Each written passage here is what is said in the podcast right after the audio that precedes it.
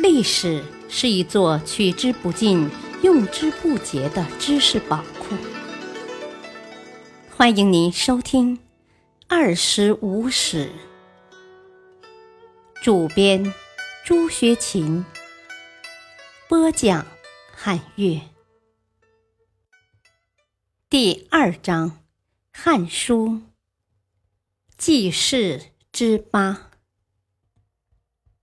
在武帝经营西域的基础上，宣帝时又进一步发展了与西域的关系。神爵二年（公元前六零年），匈奴日逐王降汉后，匈奴在西域大部分地区被扫除。汉王朝废除了匈奴设立的同仆校尉后。令郑吉以护善善以西使者身份管理西域事务。此后，西域都护成为西汉王朝驻西域的最高长官。都护府设于乌雷城（今新疆轮台），接着先后在车师前部（今吐鲁番）、伊吾（今哈密）、蒲类。今巴里坤、赤古城（今伊克塞湖东）等地区实行屯田，促进了西域农业生产的发展。生活在今青海、西藏和甘肃西南部分地区的羌人，宣帝时发生叛乱。神爵三年（公元前六一年）。赵充国将军受命平羌，他采取打击为首叛乱的仙灵羌，安抚随从的汉千诸羌，分化瓦解，很快取得平羌胜利。在对羌作战中，赵充国建议在黄中屯田，他的屯田奏得到了宣帝的批准。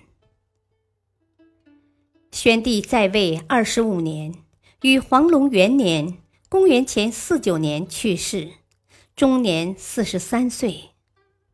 他是历史上一位中兴之主，但在他统治时期，西汉王朝已走下坡路，任何灵丹妙药也不能再使他起死回生。宣帝晚年，胶东、渤海等地有农民暴动。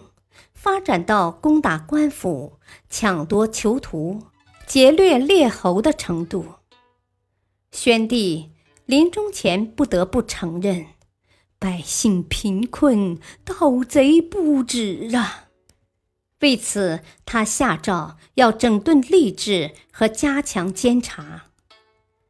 宣帝的遗训没有引起他以后几代帝王的重视。如果说昭宣两代还有所作为的话，那么宣帝以后的元、成、哀、平一代不如一代，西汉王朝气数已尽，终于走到了尽头。这正如班固在《汉书·宁性传》战中所说：“汉室衰于元、成，坏于哀、平。”二十七岁的汉元帝刘氏，在文艺方面特别对音乐倒颇有修养，但在治理国政方面，他却无能为力。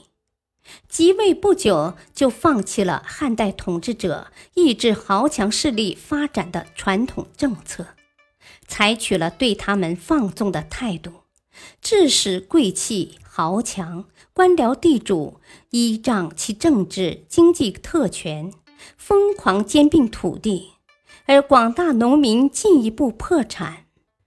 他上台之初，即发生关东十几个郡国水灾、流民入关的情况。元帝的无能，使权力控制在中书令宦官洪公、石贤手里。他们擅权专政，打击排挤太子太傅萧望之等人，致使萧望之引鸩自杀。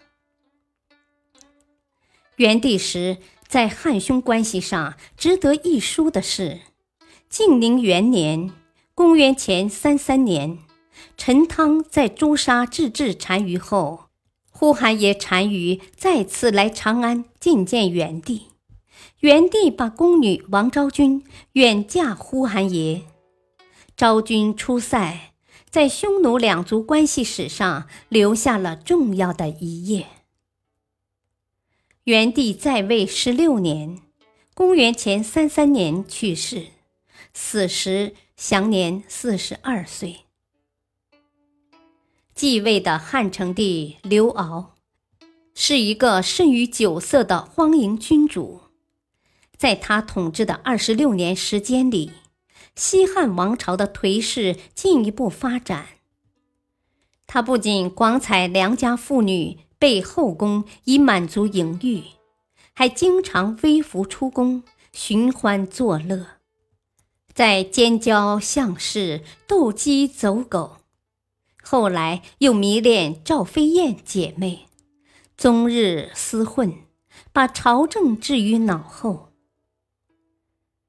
成帝即位后，虽把宦官石显罢官，清除了宦官的势力，但是其母后王政君依仗裙带关系，把他八个兄弟和子侄一一委以大权。王凤、王殷、王商、王根和王莽都相继为大司马，地位显赫。出现了外戚专权的局面。感谢收听，再会。